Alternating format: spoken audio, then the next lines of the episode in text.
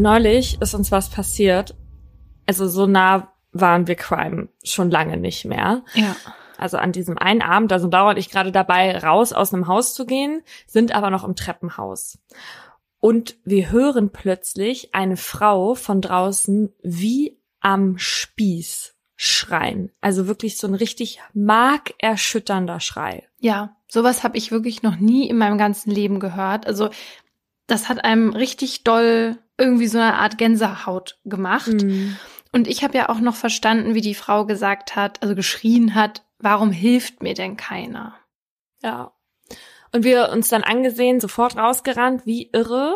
Wir dachten halt wirklich, das passiert da jetzt gerade direkt auf der Straße und waren schon so kampfbereit oder was auch immer, ja. Ja. Also wir sind dann aus der Tür gerannt und die Straße ist komplett leergefegt. Also da war nichts. Und das war so unheimlich, weil diese Szenerie gar nicht zu dem gepasst hat, was wir jetzt dachten zu sehen. Ne? Allerdings hatte ich auch anfangs irgendwie ein bisschen das Gefühl, dass der Schrei eher aus dem Hinterhof kam. Mhm. Also so richtig verorten konnte man den meiner Meinung nach nicht.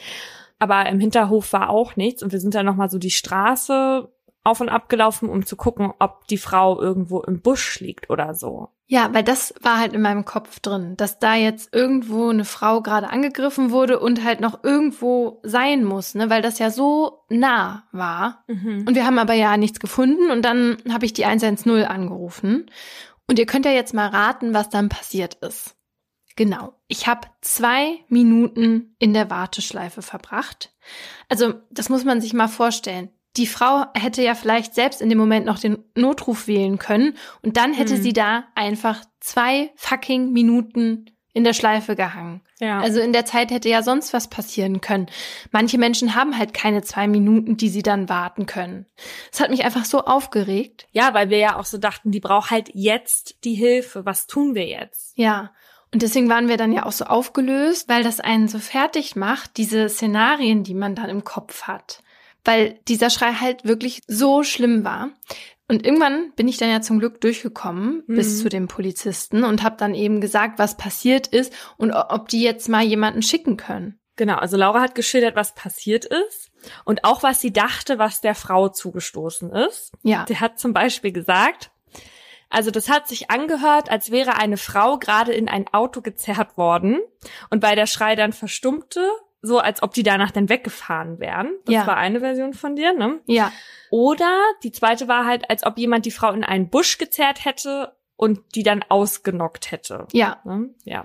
Das fand ich tatsächlich noch eher das Wahrscheinlichere. Ja. Weil wir ja keine Autotür gehört haben und auch kein Auto, das irgendwie jetzt mit quietschenden Reifen losgefahren wäre oder so, ne? Genau. Aber so schlimm die Situation war, ich musste da echt ein bisschen lachen. Weil du halt, also man hat halt richtig gemerkt, du hast jetzt Bilder im Kopf Ja. und die willst du jetzt mitteilen. Ja, Und ich dachte mir halt so, ja, Ich wollte halt denen das klar machen, dass das gerade passiert sein könnte, damit die jetzt sofort losfahren, ne? weil ich schon dachte, zwei Minuten bin ich da schon in der Warteschleife und wahrscheinlich ist da so ein gelangweilter Typ dran, der jetzt schon dreimal irgendwelche Lärmbelästigungen gehört hat, weißt du? Ja, ich weiß. Nur ich habe mir dann natürlich auch in dem Moment gedacht, ich weiß nicht, ob das so eine gute Idee ist, dem Polizisten mögliche Tatszenarien zu erzählen, weil das ist so wie wenn du mit einer ergoogelten Diagnose zum Arzt gehst und sagst, also ich glaube, ich habe das. Meinst du, der, ich hätte, hab mich damit vielleicht dann auch verdächtig gemacht? Nee, aber wie, wie eine Irre hast du dich angehört, glaube ich. Wie eine hysterische einfach. Auf jeden Fall haben die dann gesagt, die kommen rum und wir haben uns die Zeit damit vertrieben, Leute bei einer Bar nebenan zu fragen, ob die nichts gehört hatten. Die meinten auch nein. Und dann kam auch ein Polizeiwagen, den haben wir dann angehalten und gesagt, dass wir die gerufen hatten. Und dann sagen die, ja, der Einsatz, der wurde schon ausgelöst, das war aber auf der Parallelstraße. Also kam der Schrei am Ende doch vom Hinterhof, zumindest da aus der Richtung. Und dann sagt er halt, da hat sich eine Frau einen Arm in einem elektrischen Tor eingequetscht. Es war so ungefähr das Gegenteil von meinem Szenario. Und dann dachte ich so, also ich glaube ja trotzdem, dass unsere Reaktion richtig war, Ja. die Polizei zu rufen und so. Aber wir haben definitiv zu viel Crime konsumiert, dachte ich dann. Nein, ja, nee, also ich fand, dann, nee, weißt du, was ich direkt gedacht habe? Ich habe gedacht, Wie dramatisch kann man eigentlich sein? Weil dieser Schrei, der war Todesangst, ja. Der, also sowas habe ich noch nie vorher gehört. Ach, du meintest nicht uns mit wie dramatisch Nein. kann man sein, sondern Nein, diese Frau. Hä? Also ich glaube immer noch, das, was die erlebt hat, war jetzt fast arm ab. Na. Wir wissen ja nicht, wie schwer die jetzt verletzt war. Nee, also das glaube ich überhaupt nicht. Also für sie in ihrem Kopf bin ich mir ganz sicher, dass es ganz schlimm war, weil sonst ähm, schreit man wahrscheinlich nicht so. Aber ähm, ich muss ganz ehrlich sagen, ne, ich konnte danach halt dann auch nicht mehr einschlafen durch diese ganze Aufregung. Und das ist ja mindestens genauso schlimm wie ein eingequetschter Arm. Genau.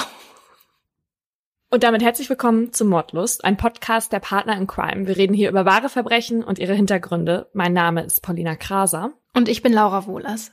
In jeder Folge gibt es ein bestimmtes Oberthema, zu dem wir zwei wahre Kriminalfälle nacherzählen, darüber diskutieren und auch mit Menschen mit Expertise sprechen. Hier geht's auch ein bisschen lockerer zu. Das hat aber nichts damit zu tun, dass uns die Ernsthaftigkeit fehlt. Das ist für uns einfach immer nur so eine Art Comic Relief mal zwischendurch, damit wir auch mal aufatmen können. Das ist aber natürlich nicht despektierlich gemeint. Heute geht es bei uns um die Schrift und ihre Rolle bei der Verbrechensaufklärung.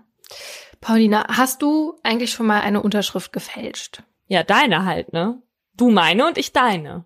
Äh, ja, okay, stimmt. Aber hier sagen wir jetzt lieber nicht wofür. War es ein offizielles Dokument oder vielleicht nur eine Geburtstagskarte? Who knows? Aber ich habe auch schon meine Unterschrift von jemand anderem gefälscht, und zwar von einer Moderatorin. Aber eigentlich war das so eher unfreiwillig. Es war nämlich in meiner Zeit als Praktikantin bei einem großen Sender und die Moderatorin hatte halt Besseres zu tun, offenbar, und hat mich deshalb dann eben darum gebeten, ihre Autogrammkarten Nein. für sie zu signieren. Ach, schade, dass sie dich selber darum gebeten hat, weil manchmal machen das ja so die Managements oder so, ne? Und dann ähm, hätte ich jetzt gefragt, ob du das sagen kannst, aber boah, das würde ich niemals damit machen. brichst du jetzt natürlich viele Herzen dann, wenn du jetzt den Namen veröffentlichen würdest, weil die ganzen AutogrammkartensammlerInnen, die sind dann schwer enttäuscht. Ja, aber wenn ich es nicht sage, dann fragen sich ja wahrscheinlich noch viel mehr. Was jetzt die von der und also diese Sammler und SammlerInnen, ne? Das ist vielleicht ja noch ein bisschen undankbarer.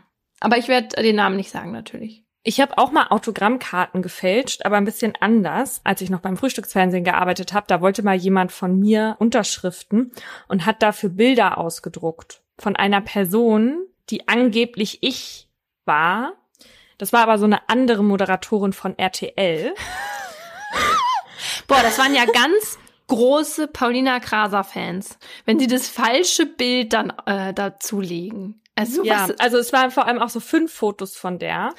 Und dann habe ich halt Bilder von mir genommen, meinen Kopf ausgeschnitten und das dann auf diese Bilder dieser anderen Moderatorin geklebt und habe dann darunter meinen Namen gesetzt. das kann ich jetzt hier so offen erzählen, weil so eine Art von Fälschung, genauso wie wenn Laura die Unterschriften von der Moderatorin fälscht, das ist jetzt nicht strafrechtlich relevant. Also wird zumindest, gehen wir mal von aus, nicht verfolgt. Allerdings gilt die eigene Unterschrift oder halt auch Handschrift als so individuell wie der Fingerabdruck. Und daher kann die Handschrift auch dabei helfen, Verbrechen aufzuklären. Und wie das genau funktioniert, darum geht's in den beiden Fällen, die wir euch heute mitgebracht haben. Und manchmal reichen auch nur ein paar Buchstaben für die Lösung eines Verbrechens. Einige Namen sind geändert. Die Triggerwarnung zu meinem Fall findet ihr wie immer in der Folgenbeschreibung. Der Bahnkilometer 107,4 auf der Strecke zwischen Halle und Leipzig liegt nahe dem Städtchen Schkeuditz. Die Landschaft ist unspektakulär. Die weiten Felder sind jetzt Ende Januar 1981 mit Schnee bedeckt. Mitten im Weiß bahnt sich ein orangener Farbklecks seinen Weg entlang der Gleise. Uwe Teuerkorn ist 19 und Streckenläufer bei der Reichsbahn. In seiner orangefarbenen Signalweste ist er täglich hier unterwegs, um zu kontrollieren, ob Bahngleise und Schwellen intakt sind. Sein wichtigstes Werkzeug ist ein Laschenschlüssel, mit dem er lockere Schrauben festzieht. Beim Kilometerstein 107,4 liegen alte Betonschwellen, die darauf warten, von Uwe abgeholt zu werden. Schon von weitem entdeckt er dazwischen aber auch etwas, das dort nicht hingehört. Einen alten braunen Reisekoffer aus Kunstleder, der leicht von Schnee bedeckt ist.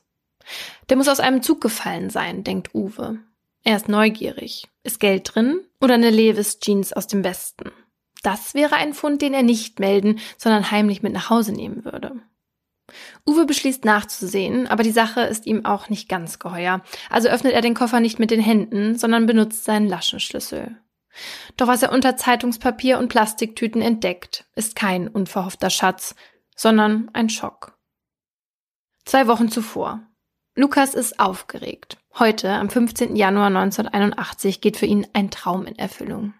Der Siebenjährige darf zum ersten Mal ins Kino. An diesem Donnerstag wird um halb vier der Kinderzeichentrickfilm Däumelinchen gezeigt.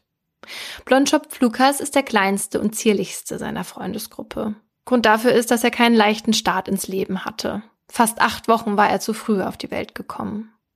Seit ein paar Monaten geht er jetzt schon zur Schule. Hier kommt er aber genauso mit wie alle anderen. Er ist ein fleißiger Schüler, besonders Sport und Musik machen ihm Spaß. Manchmal sitzt er stundenlang vor dem Fernseher, schaut sich Musiksendungen an und versucht auf seiner kleinen Spielzeuggitarre, die sein Papa Karl ihm geschenkt hat, mitzuspielen. Vater Karl, der als Kraftfahrer nicht wirklich oft zu Hause ist und sich so nicht viel um seine Kinder Lisa und Lukas kümmern kann. Das muss Marianne übernehmen. Die schlanke Frau mit den dunklen Haaren arbeitet als Laborantin in einem Chemiewerk hier in Neustadt bei Halle und versucht nach ihrer Schicht so schnell es geht zurück zu ihren Kindern zu kommen. So wie heute, als sie ihrem Sohn den Ausflug ins Kino erlaubt. Es hat geschneit und so stapft Lukas dick eingepackt in seinen blaugrünen Mantel und die braunen Stiefel von zu Hause los. Auf dem Kopf eine braune Pelzmütze.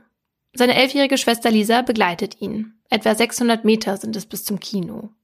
Das letzte Stück läuft Lukas allein. Doch das Däumelinchen sieht er nicht.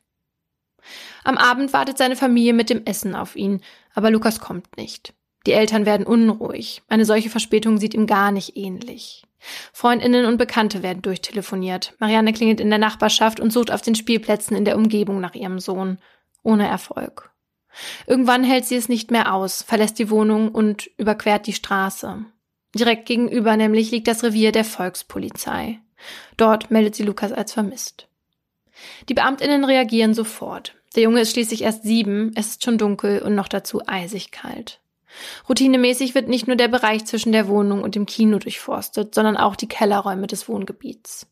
Tags darauf wird der Radius noch ausgeweitet. Seen und Kanäle werden durchsucht. Lukas könnte irgendwo ins Eis eingebrochen sein. Auch das unterirdische Versorgungs- und Leitungssystem der Stadt wird durchkämmt. Parallel schaltet sich die Mordkommission ein. Sie soll zunächst nur beraten und die Suche koordinieren. Doch der Leiter der Kommission, Siegfried Schwarz, zieht von Anfang an nicht nur einen Unfall in Betracht. Zwei Tage nach Lukas Verschwinden erscheint in der Zeitung Freiheit eine Vermisstenanzeige. Die Bevölkerung wird um Mithilfe gebeten. Dabei sind solche Meldungen zu dieser Zeit nicht üblich, um die Bürgerinnen nicht zu beunruhigen. Aber die Hallenser Bezirksleitung der SED, der Sozialistischen Einheitspartei Deutschlands, reagiert sensibel auf das Verschwinden von Lukas. Sie bereitet gerade einen Parteitag vor. Ein solcher Vorfall passt nicht ins Bild der DDR, wo es laut Regierung doch keine Verbrechen gibt. Daher soll Lukas so schnell wie möglich gefunden werden. Doch obwohl hunderte Einsatzkräfte Tage und Nächte lang nach ihm suchen, fehlt jede Spur. Bis zu dem Tag, knapp zwei Wochen später, an dem Uwe Teuerkorn an der Reichsbahnstrecke, knapp 20 Minuten von Halle entfernt, den zerschlissenen braunen Reisekoffer findet. 77 Zentimeter breit, 45 Zentimeter hoch, 22 Zentimeter tief. Hineingepresst eine Kinderleiche. Es dauert nicht lang, da steht fest, es handelt sich bei dieser um Lukas. Die Obduktionsergebnisse lassen außerdem erahnen, welche Hölle der kleine Junge in seinen letzten Stunden erlebt haben muss. Lukas wurde sexuell missbraucht und anschließend durch stumpfe Gewalteinwirkung gegen den Kopf und massive Stichverletzungen in die Brust getötet. Jetzt ändert sich die Rolle von Siegfried Schwarz, dem Leiter der Mordkommission, vom Berater zum Hauptverantwortlichen. Schwarz ist Ermittler mit Leib und Seele. Als Junge musste er mit seiner Familie aus Schlesien flüchten. Mit 18 ging er zur Polizei, arbeitete sich vor fünf Jahren bis zum Chef der Mordkommission hoch. Nun ist er es, der Lukas Eltern die schreckliche Nachricht überbringt. Er fühlt mit ihnen. Der 45-Jährige mit dem Goldzahn hat selbst vier Söhne, der jüngste so blond wie Lukas und fast genauso alt. Lukas Vater Karl reagiert aggressiv auf die Nachricht, droht den Täter umzubringen, wenn er ihn zu fassen bekommt. Mutter Marianne hingegen reagiert gefasst. Schwarz gibt den Eltern daraufhin ein Versprechen. Egal wie lange es dauert, der Mörder ihres Sohnes wird gefunden und seiner gerechten Strafe zugeführt. Um dieses Versprechen so schnell wie möglich wahrzumachen, konzentriert sich Schwarz auf den Koffer und das viele Zeitungspapier darin und steht damit am Beginn eines der aufwendigsten Ermittlungsverfahren überhaupt. Bei der Analyse des Koffers zeigt sich schnell, dass verwertbare Fingerabdrücke hier Fehlanzeige sind. Zu lange lag er im Schnee. Das Papier darin ist eine bunte Mischung. Tageszeitungen, Illustrierte, ein Frauenjournal. Die Seiten, manche glatt, manche geknüllt, sind stark durchnässt. Auch da gibt es keine Fingerabdrücke, Staubspuren oder ähnliches. Allerdings entdecken die KriminaltechnikerInnen etwas Erstaunliches. Die Kreuzworträtsel auf einigen der Seiten sind ausgefüllt. Sechs davon fast ganz, in anderen finden sich wenigstens ein paar Begriffe. Alle in Blockbuchstaben und alle Rätsel scheinen von derselben Person ausgefüllt worden zu sein. Siegfried Schwarz ist überzeugt, wer den Menschen findet, der gerätselt hat, findet den, der Lukas getötet hat. Um diese Person zu finden, gibt es nur eine Möglichkeit. Schriftproben müssen her, und zwar so viele wie möglich. Aber bei Schwarz ist die Hoffnung groß. Die Handschrift ist auffällig, daher könnten selbst ungeübte PolizistInnen markante Buchstaben beim Vergleichen erkennen.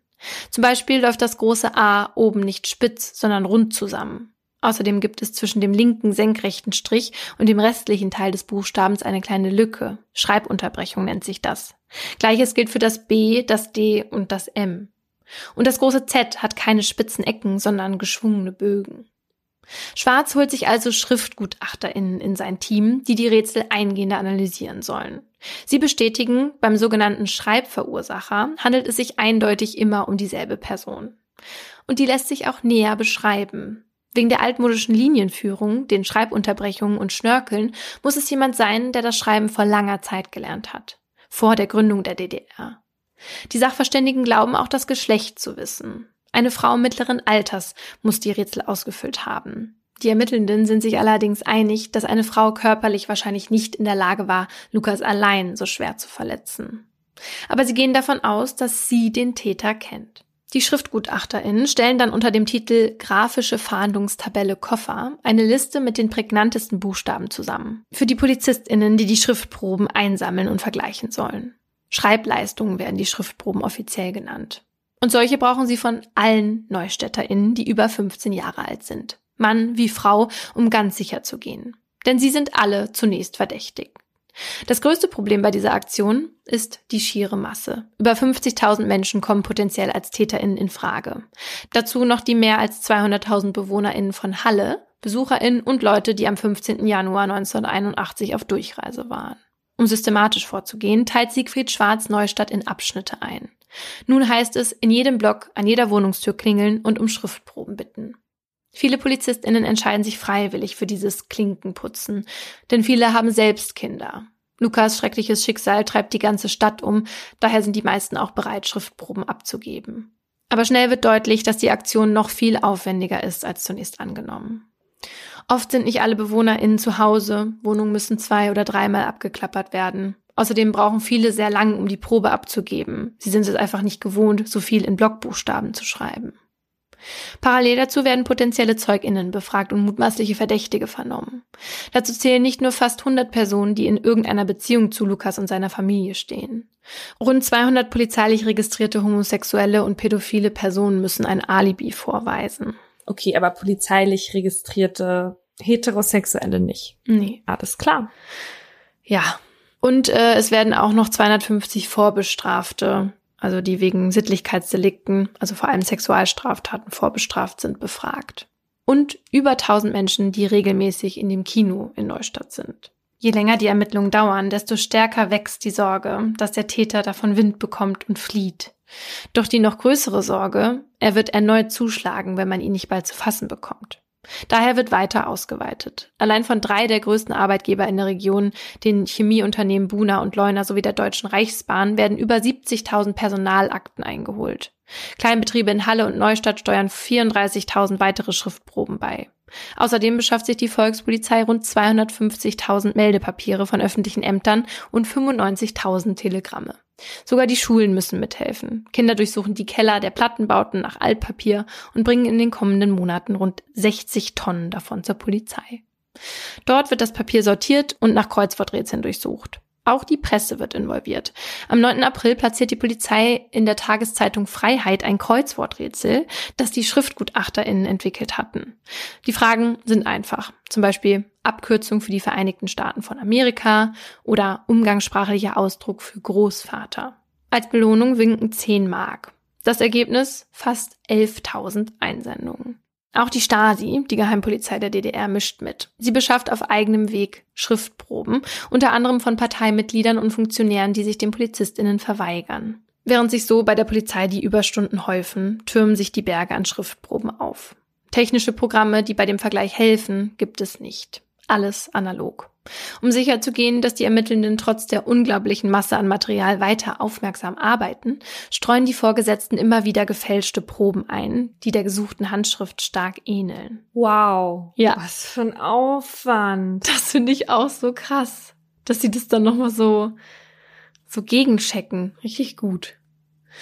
Aber trotz aller Bemühungen vergehen Monate, ohne auch nur eine einzige Spur. In der Wohnung von Lukas Familie herrscht genau wie bei der Polizei seit dem 15. Januar Ausnahmezustand. Vater Karl kann mit dem Tod seines Sohnes nicht umgehen. Er tränkt seine Trauer in Alkohol. Und dann wird er wütend. Vor allem auf die Polizei, die nichts unternehmen würde, und auf das Schwein, Zitat, das seinen Sohn auf dem Gewissen hat. Mutter Marianne leidet unter der Aggressivität ihres Mannes, und die reißt eine Kluft zwischen die beiden. Nach außen hin ist Marianne zwar still, doch auch in ihr toben die Gefühle. Trauer, Wut, Verzweiflung, Hoffnungslosigkeit. Mit Tochter Lisa versucht sie immer wieder über das, was geschehen ist, zu sprechen, doch es gelingt ihr nicht richtig. Weil sie aber mit irgendjemandem reden muss, entscheidet sich Marianne schließlich für eine psychiatrische Behandlung. Aber die Schuldgefühle, nicht gut genug auf Lukas aufgepasst zu haben, verschwinden nicht.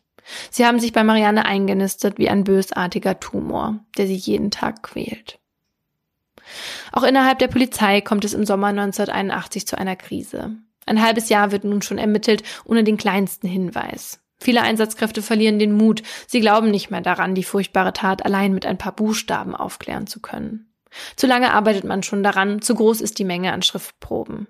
Gleichzeitig wächst der Druck. Nach wie vor sind zahlreiche Kräfte im Einsatz, die viel Geld verschlingen. Die Regierung will endlich Ergebnisse. Sonst werden die Ermittlungen eingestellt, heißt es von oben. In Neustadt appelliert die Bevölkerung in Briefen an die EntscheiderInnen. Der Täter könne noch immer zuschlagen. Möglicherweise habe er das schon getan. Zahlreiche PolizistInnen würden fast pausenlos arbeiten. Viele hätten selbst kleine Kinder und große Angst um sie. Es könne nicht im Sinne der Bevölkerung sein, die Ermittlungen einzustellen. Das wirkt. Wenige Tage später kommt die Anordnung, den Täter zu stellen. Und zwar um jeden Preis. Dann wird es Herbst. Die Blätter an den Bäumen haben sich bunt gefärbt. Am 27. Oktober 1981 wäre Lukas acht Jahre alt geworden. Doch anstatt mit ihm am Tisch zu sitzen und ihm beim Kuchenessen und Geschenke auspacken zu beobachten, müssen Marianne, Karl und Lisa sein Grab auf dem Nordfriedhof besuchen. Geliebt und unvergessen haben sie auf den dunklen Stein gravieren lassen. Knapp zwei Wochen später, am 10. November, klingeln die PolizistInnen dann an der nächsten Wohnungstür auf der Liste. Luftlinie ist die circa 400 Meter von Lukas Elternhaus entfernt. Doch die Bewohnerin Ingrid Bach, Mitte 40, geschieden und Mutter von zwei erwachsenen Töchtern, ist nicht zu Hause. Die Beamtinnen erfahren, dass sie als Saisonkraft in einem Lokal an der Ostsee arbeitet. Also wird die Polizei dort beauftragt, eine Schriftprobe von ihr einzuholen. Sieben Tage später, am 17. November, geschieht dann in Neustadt das Unglaubliche. Ingrids Probe ist ein Treffer. Die Buchstaben aus dem Kreuzworträtsel im Koffer müssen von dieser Frau stammen. Die Sisyphos-Aufgabe ist tatsächlich gelöst, nachdem 551.198 Schriftproben überprüft worden sind. Wow. Die KollegInnen an der Ostsee werden verständigt. Sie sollen sofort mit Ingrid Bach sprechen. Doch die ist nicht mehr da. Sie ist auf dem Weg nach Werder bei Potsdam, um ihre Tochter zu besuchen. Siegfried Schwarz macht sich noch in der Nacht auf den Weg. Am frühen Morgen kommen er und seine KollegInnen in Werder an.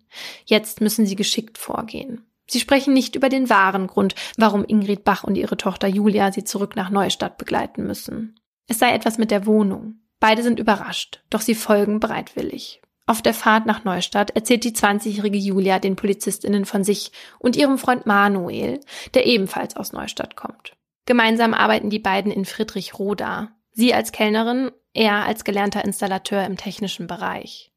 Bei den Ermittlenden läuten sofort die Alarmglocken. Ein Mann im direkten Umfeld der Schreibverursacherin?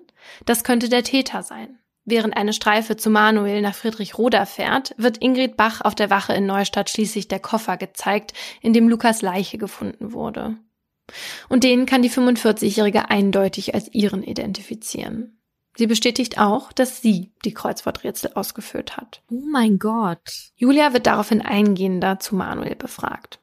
Sie erzählt, dass sie ihn vor zweieinhalb Jahren kennengelernt hat. Sie war 17, er 16. Ihre Freundinnen fänden ihn süß, würden sie sogar um ihn beneiden. Aber Julia erzählt noch ein bisschen mehr, etwas, das die Ermittelnden erschaudern lässt.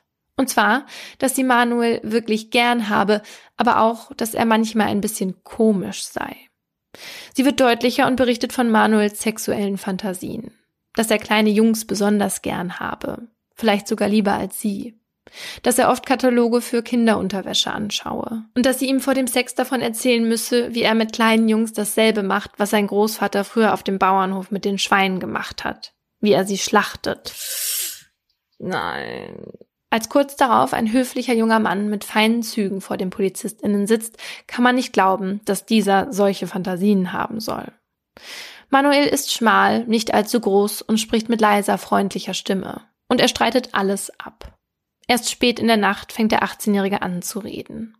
Er und Julia kommen ab und zu nach Neustadt, wenn sie ein paar Tage frei haben, sagt er. Wenn Julias Mutter an der Ostsee ist, schaut Julia in der Wohnung immer wieder mal nach dem Rechten. Auch Manuel hat einen Schlüssel. Daher sind die beiden auch Mitte Januar dort. Julia muss dann schon früher wieder zum Arbeiten nach Friedrichroda. Manuel bleibt noch. Am 15. Januar kommt er zufällig am Kino vorbei, als Lukas dort steht. Manuel bemerkt, dass der Anblick des Jungen ihn sexuell erregt. Er spricht ihn an. Er habe Spielzeugautos zu Hause. Lukas fasst Vertrauen und geht breitwillig mit. In der Wohnung von Julias Mutter befiehlt Manuel dem Jungen dann, sich auszuziehen und auf die Couch zu legen. Manuel missbraucht ihn. Nachdem er zum Höhepunkt kommt, setzt er sich hinter das Kind und entschließt sich schließlich dafür, mit Lukas das zu machen, was sein Opa früher mit den Schweinen gemacht hat. Mit einem Hammer schlägt er Lukas auf den Kopf, trägt ihn danach in die Wanne und schlägt dort noch mehrmals auf ihn ein. Mit einem Messer verletzt er den Jungen dann noch mehrfach. Von der Gewalt sexuell erregt, befriedigt Manuel sich selbst, bevor er die Leiche in Plastikbeutel einwickelt. Er presst sie dann regelrecht in einen Reisekoffer, den er in der Wohnung seiner Schwiegermutter ins B findet. Die Lücken stopft er mit Zeitungspapier aus, damit kein Blut nach außen dringt. Dann macht er sich auf den Weg zum Bahnhof und steigt gegen 18 Uhr in den Zug nach Leipzig. Es dauert eine Zeit, bis er den Koffer unbemerkt aus dem Fenster werfen kann. In Leipzig angekommen, fährt er mit dem nächsten Zug zurück. Hammer und Messer entsorgt Manuel in einem der Müllcontainer des Wohnblocks. Trotz der furchtbaren Details, die ans Licht gekommen sind, macht sich auf der Polizeidienststelle ein Gefühl der Erleichterung breit. Endlich. Zehn Monate nach Lukas Verschwinden ist der Täter gefasst. Die Buchstabenspur hat die Ermittelnden tatsächlich zu ihm geführt. Am Tag nach Manuels Vernehmung geht Siegfried Schwarz erneut über die Straße zur Wohnung von Lukas Familie, um sein Versprechen einzulösen. Als ihm die Wohnungstür geöffnet wird, sagt er, wir haben den Mörder ihres Sohnes gefunden. Die Eltern reagieren, wie es Schwarz mittlerweile von ihnen kennt. Marianne nimmt die Nachricht gefasst auf, Karl rast vor Wut. Der Prozess gegen Manuel beginnt am 16. Juni 1982. Obwohl die Staatsanwaltschaft verfügt hat, dass der Name des Angeklagten und Details zur Tat nicht an die Presse gelangen dürfen, findet die Verhandlung öffentlich statt. Denn mit diesem Prozess wollen Staat und Justiz ein Exempel statuieren. Der Andrang im Bezirksgericht Halle ist riesig. Zusätzliche Stühle werden herangeschafft, damit im größten Saal noch mehr Menschen Platz finden. Unter den ZuhörerInnen sind auch Lukas Eltern. Sie fassen sich an den Händen, als Manuel in den Saal geführt wird. Die Anklage lautet auf Mord in Tateinheit mit sexuellem Missbrauch. Als Manuel sich nach der Anklageverlesung einlässt, spricht er darüber, wie er mit sieben Jahren auf dem Bauernhof des Großvaters zum ersten Mal beim Schweineschlachten zugeschaut hat dass er dann immer öfter fantasiert habe, selbst zu schlachten. Aber nicht Schweine, sondern kleine, niedliche Jungen. Außerdem erzählt er von sexuellem Missbrauch in der Kindheit. Als er acht Jahre alt war, habe ihn der Schuhmacher, bei dem seine Mutter Schuhe reparieren ließ, mehrfach zu sich eingeladen. Dann habe er sich vor seinen Augen selbst befriedigt und ihn auch angefasst. Seine Eltern hätten davon gewusst, aber der Missbrauch nie mit ihrem Sohn aufgearbeitet. Auch Manuels Freundin Julia berichtet noch einmal von Manuels Vorlieben und Tötungsfantasien, die sie aber nie ganz ernst genommen habe. Oh, also, ja. Ja. Lukas Eltern verfolgen den Prozess mit steinernen Minen. Sie Sie wirken beinahe teilnahmslos. Nur einmal, als Details der Tat besprochen werden, kommt es zu einem Zwischenfall. Karl steht auf, droht Manuel mit der Faust und ruft, ich bring dich um, wenn das Gericht nicht dafür sorgt. Karl, der sichtlich angetrunken ist, wird daraufhin des Saals verwiesen. Marianne bleibt allein zurück. Als nächstes wird der psychiatrische Sachverständige in den Zeugenstand gerufen. In seinem Gutachten kommt er zu dem Schluss, dass man von einem völlig beherrschenden Triebdruck sprechen müsse, statt von Sexualität. Aber auch, dass Manuel sowohl intellektuell als auch psychisch in der Lage gewesen wäre, sich mit seinem Sexualerleben kritisch auseinanderzusetzen und Bewältigungsstrategien zu entwickeln. Der Gutachter stuft Manuel wegen seiner schwerwiegenden abnormen Entwicklung seiner Persönlichkeit mit Krankheitswert als vermindert zurechnungsfähig ein. Der Verteidiger versucht daraufhin, das Gericht zu überzeugen, dass Manuel während der Haft therapeutische Hilfe brauche und anschließend in einer Anstalt zur Resozialisierung untergebracht werden solle. Beides wird abgelehnt. Am Ende wird Manuel wegen Mordes in Tateinheit mit sexuellem Missbrauch von Kindern zu einer lebenslangen Freiheitsstrafe verurteilt. Der Mörder seines Sohnes sitzt jetzt in Haft. Doch über Lukas Tod und das, was seinem Sohn angetan wurde, kommt Vater Karl nie richtig hinweg. Er trinkt immer hemmungsloser und schmiedet wilde Rachepläne, wie er ins Gefängnis gelangen und Manuel umbringen könnte. Weder Marianne noch seine Tochter Lisa dringen noch zu Karl durch. Marianne erträgt das Verhalten ihres Mannes noch etwa ein Jahr. Dann reicht sie die Scheidung ein. In der Wohnung, die auch Lukas zu Hause war, wollen weder Marianne noch Karl weiterleben. Sie zieht mit Lisa in ein anderes Apartment im selben Block. Karl findet eine Wohnung am anderen Ende der Stadt. Lisa sieht er nur noch selten. Der Kontakt zwischen Karl und Marianne bricht komplett ab. Nach der Wende bekommen Lukas Eltern dann Bescheid, dass der Fall neu verhandelt wird. Denn Manuels Verurteilung entspricht nicht dem Recht der BRD. Er war zum Zeitpunkt noch keine 21 Jahre alt, galt also als Heranwachsender.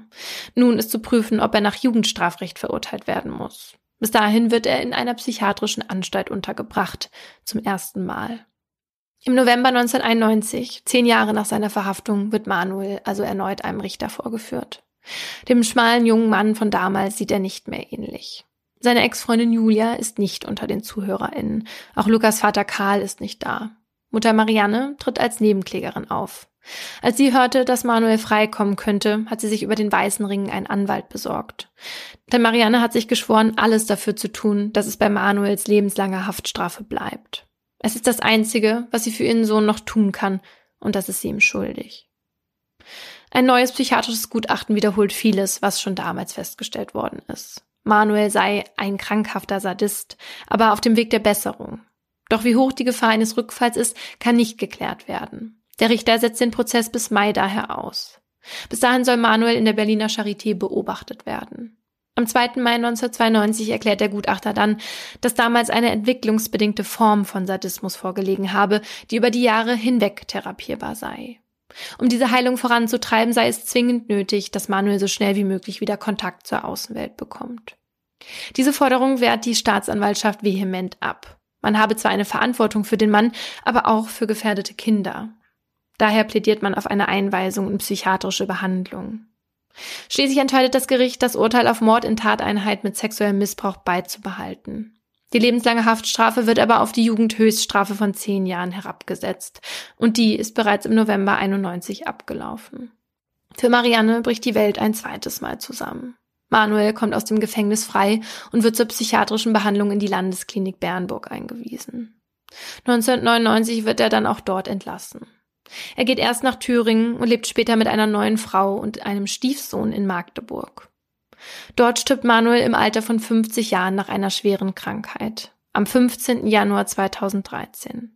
Auf den Tag genau 32 Jahre, nachdem er dem kleinen Lukas sein Leben auf so brutale Weise genommen hatte. Also was für ein Fall und was für eine Ermittlungsarbeit. Ja. Ich weiß jetzt auch, warum wir das schon so oft vorgeschlagen bekommen haben, den Kreuzworträtselfall mal zu machen. So heißt er ja auch in den Medien. Was mich wirklich verwundert, ist diese Freundin von dem Manuel.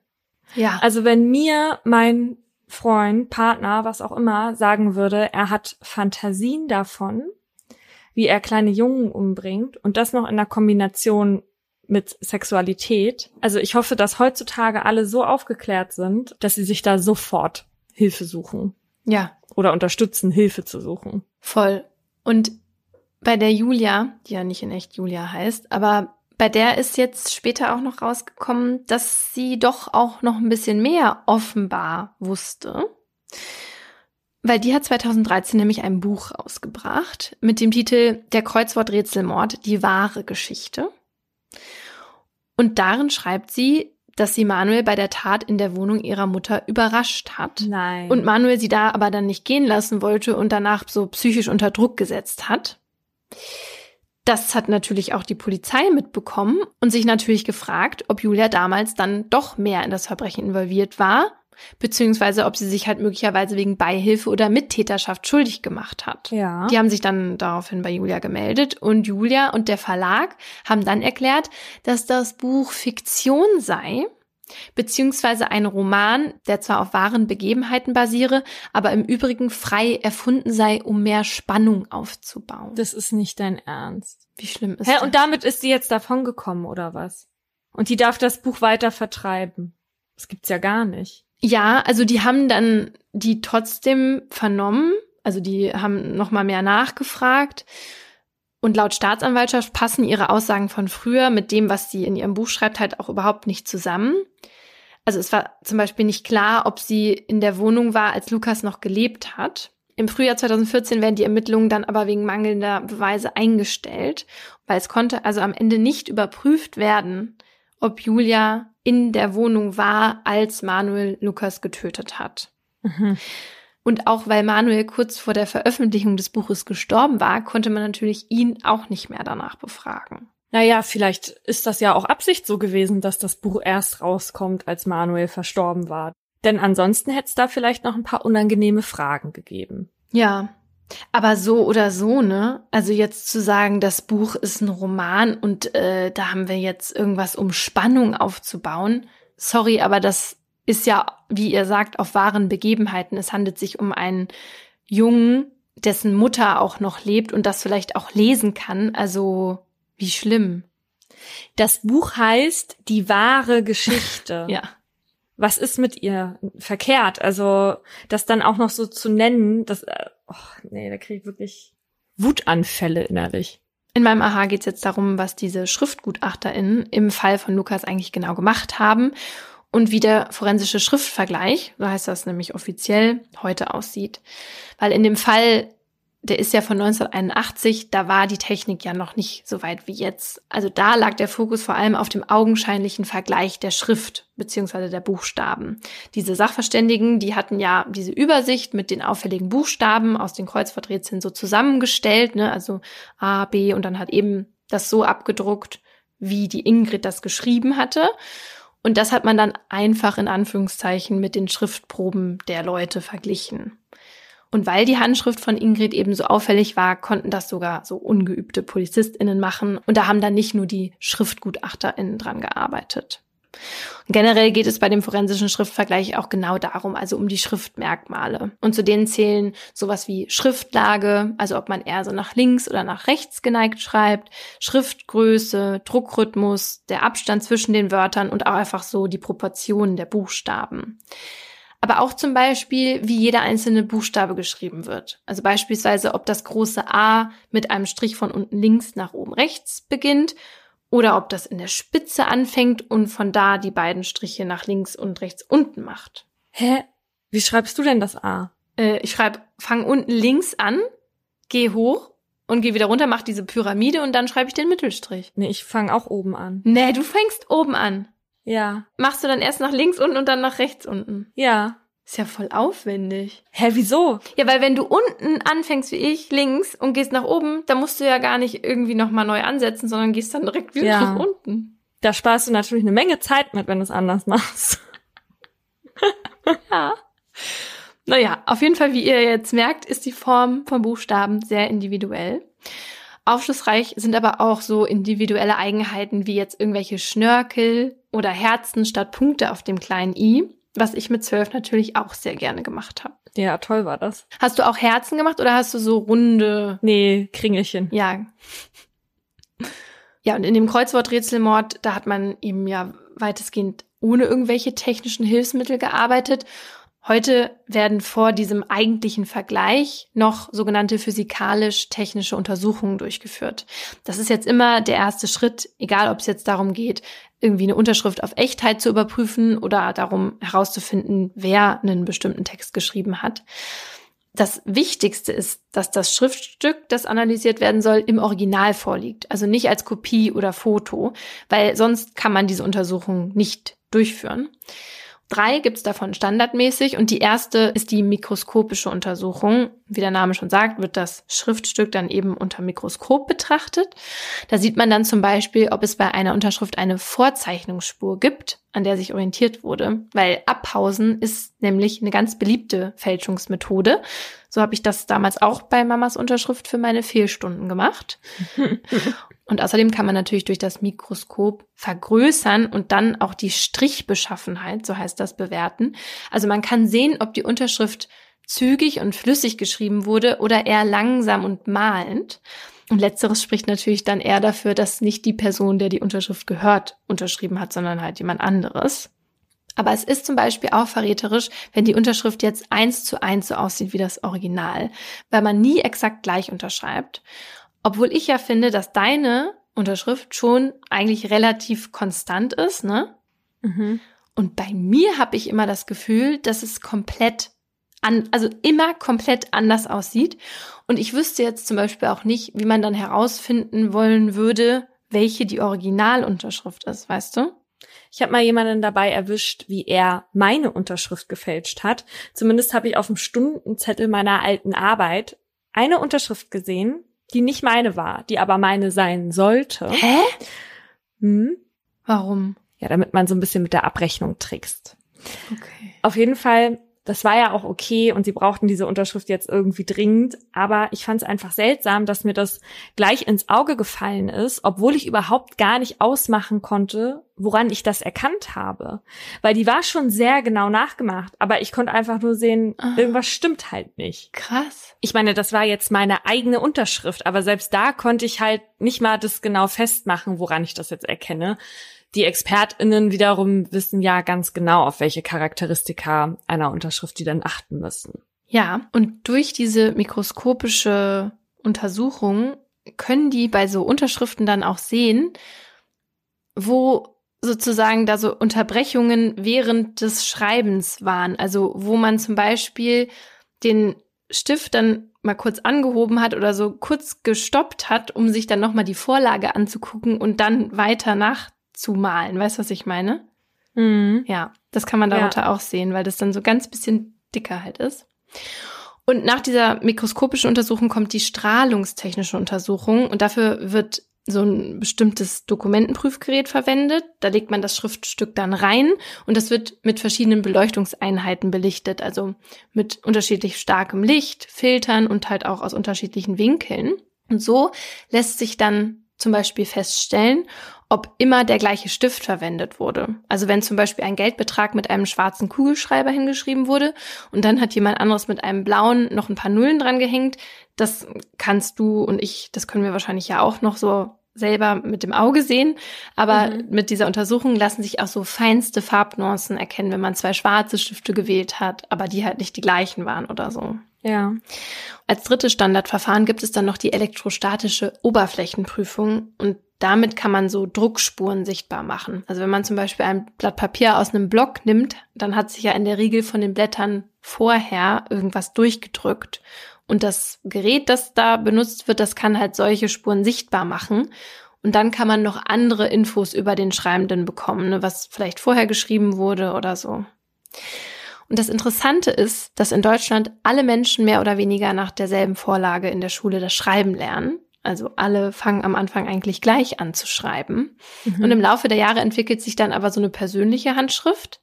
Und die ist ja dann auch so individuell wie ein Fingerabdruck.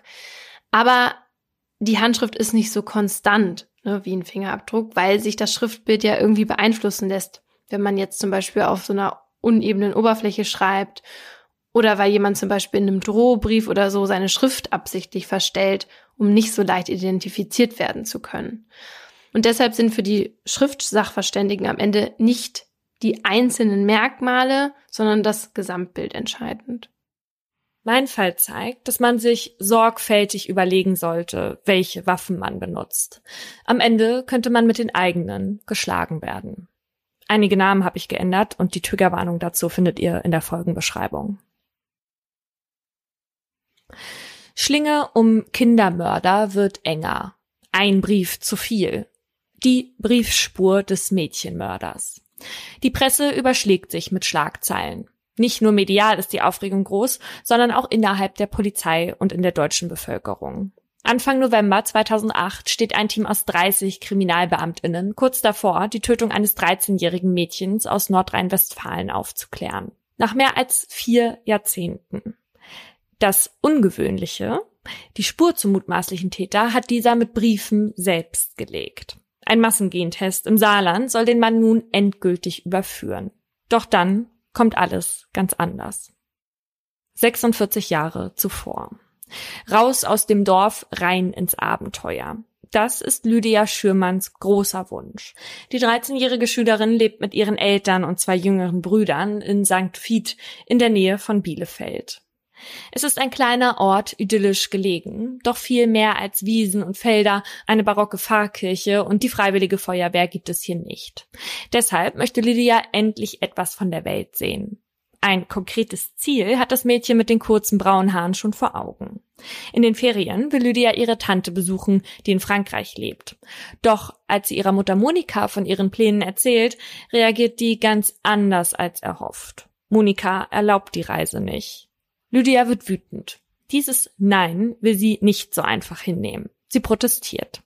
Doch ihr Widerstand führt nicht dazu, dass Monika die Entscheidung noch einmal überdenkt. Im Gegenteil. Lydia bekommt Hausarrest. Sie wird auf ihr Zimmer geschickt, wo sie den restlichen Donnerstagnachmittag verbringen soll. Als sich die Tür im Obergeschoss hinter ihr schließt, dreht Mutter Monika von außen den Schlüssel um. Zu ihrer Tante darf sie nicht und jetzt nicht einmal mehr raus. Lydia ist eingesperrt.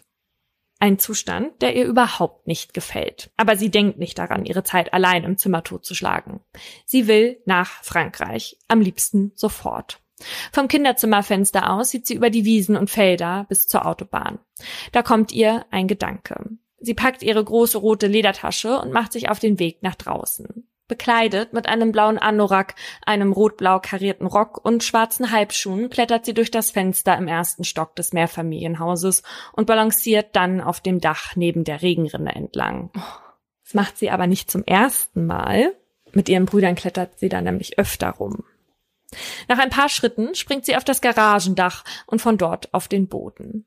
Dann macht sie sich auf den Weg Richtung Autobahn, um per Anhalter so schnell wie möglich nach Frankreich zu kommen. Bis zur A2 sind es querfeldein nur gut zwei Kilometer zu Fuß. Die Reise kann losgehen. Dreieinhalb Monate später. Der 19. August 1962 ist ein Sommertag wie aus dem Bilderbuch.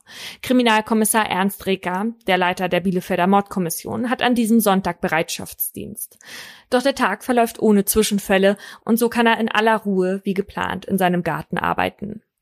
Aber dann durchbricht das Klingeln des Telefons die Idylle des Sommerabends und mit dem ruhigen Bereitschaftsdienst ist es mit einem Schlag vorbei. Reka wird in die Wistinghausener Senne gerufen, ein Gebiet südlich von Bielefeld, rund 40 Kilometer entfernt von Lydias Heimatdorf St. Vith. An diesem Sonntag sind dort Pilzsammler unterwegs, die auf volle Körbe hoffen. Doch auf der Suche nach Steinpilzen oder Maronen entdecken sie etwas Grauenvolles. Aus einem Loch im Boden ragt ein Arm. Oh Gott. Kurz nach 19 Uhr sind Ernst Reker und die Bielefelder Mordkommission vor Ort. Sie graben und finden unter der Erde den Körper, zu dem der Arm gehört. Es ist die Leiche eines Mädchens. Ihrem Zustand nach zu urteilen, muss sie dort schon einige Zeit liegen. Ihre Kleider sind bereits teilweise zersetzt, aber die Ermittelnden erkennen, dass das Mädchen eine blaue Jacke und einen karierten Rock trägt. Ernst Reker hat sofort eine Vermutung, arbeitet sein Team doch schon seit April mit Hochdruck daran, die vermisste Lydia aus St. Vith wiederzufinden. Und schon am nächsten Tag bestätigt sich diese Vermutung. Lydias Eltern erkennen die Kleidung ihrer Tochter. Bei der Obduktion werden Würgemale am Hals des Mädchens festgestellt. Anzeichen für ein Sexualverbrechen gibt es nicht. Was ist geschehen? In den dreieinhalb Monaten, die seit Lydias Verschwinden vergangen sind, ist die vermissten Akte immer dicker geworden. Ein Stück weit schafft es die Polizei, Lydias Schicksal zu rekonstruieren. Nachdem Monika ihrer Tochter am 26. April Stubenarrest gegeben hat, will sie am Abend nach ihr schauen. Doch als sie die Tür aufschließt, muss sie feststellen, dass das Kinderzimmer leer ist. Das Fenster steht offen. Von Lydia keine Spur. Gegen 20.30 Uhr meldet Monika ihre Tochter als vermisst. Die Suche nach dem Mädchen beginnt. In den folgenden Tagen und Wochen gehen zahlreiche Hinweise bei der Polizei ein. Eine Nachbarin, die im selben Haus wie Lydias Familie wohnt, kann genau sagen, wann sie Lydia zum letzten Mal gesehen hat. Sie hat draußen auf dem Hof Wäsche aufgehängt, als das Mädchen vom Zimmerfenster aus aufs Dach geklettert ist. Ungewöhnlich war das nicht, schließlich haben Lydia und ihre Brüder dort regelmäßig gespielt. Eine weitere Frau aus dem Dorf gibt an, beobachtet zu haben, wie Lydia Richtung Autobahn unterwegs war. Dort angekommen wurde ein Straßenarbeiter auf die Schülerin aufmerksam. Er sagt aus, dass er gegen 16.15 Uhr gesehen hat, wie sie versucht hat, Autos anzuhalten. Einer, der auf der Autobahn an Lydia vorbeigefahren ist, ist Werner Berg. Als er bei der Polizei seine Zeugenaussage macht, erinnert er sich gut an den Nachmittag des 26. April. Er sieht das Mädchen am Fahrbahnrand stehen, in der Hoffnung, dass eins der Fahrzeuge anhält. Werner Berg ist allerdings nicht derjenige, der für Lydia stehen bleibt. Sein Chef hat es den Kraftfahrern ausdrücklich verboten, AnhalterInnen in den Firmenwagen mitzunehmen. Daher fährt er weiter, beobachtet Lydia allerdings noch im Rückspiegel. Werner Berg sieht, wie hinter ihm ein roter LKW anhält. Ob das Mädchen dann auch einsteigt, kann er nicht feststellen, denn das Fahrzeug gerät aus seinem Blickfeld.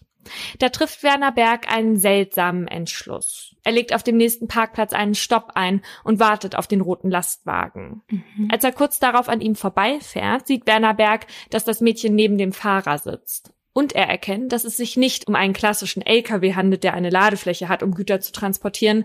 Das rote Fahrzeug ist ein Sattelschlepper und der ist nicht beladen. Die Zugmaschine fährt also ohne Auflieger.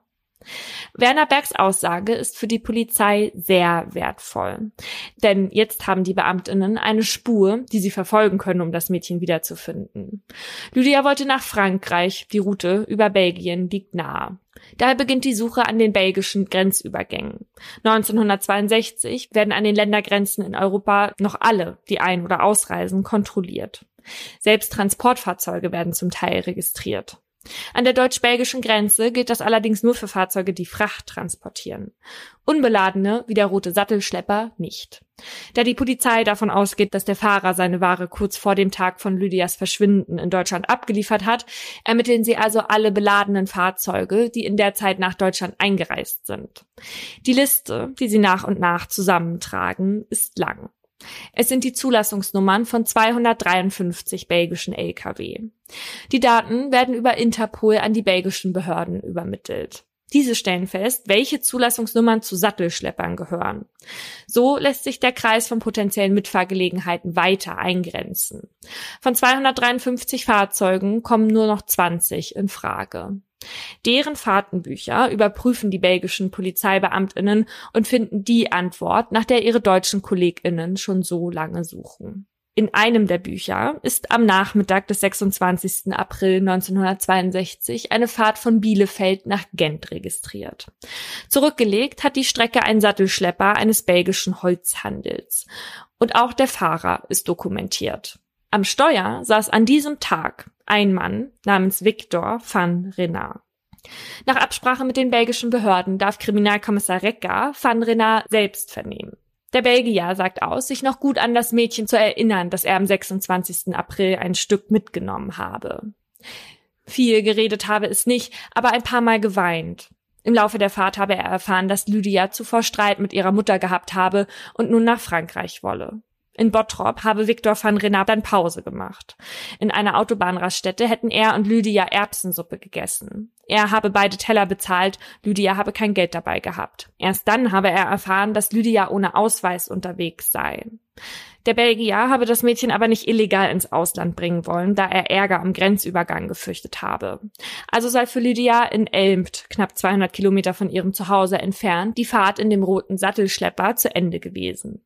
Van Renard sagt der Polizei, er habe das Mädchen dort aussteigen lassen und seinen Weg allein fortgesetzt. Da er bisher der letzte Bekannte ist, der Lydia lebend gesehen hat, werden seine Aussagen akribisch genau überprüft.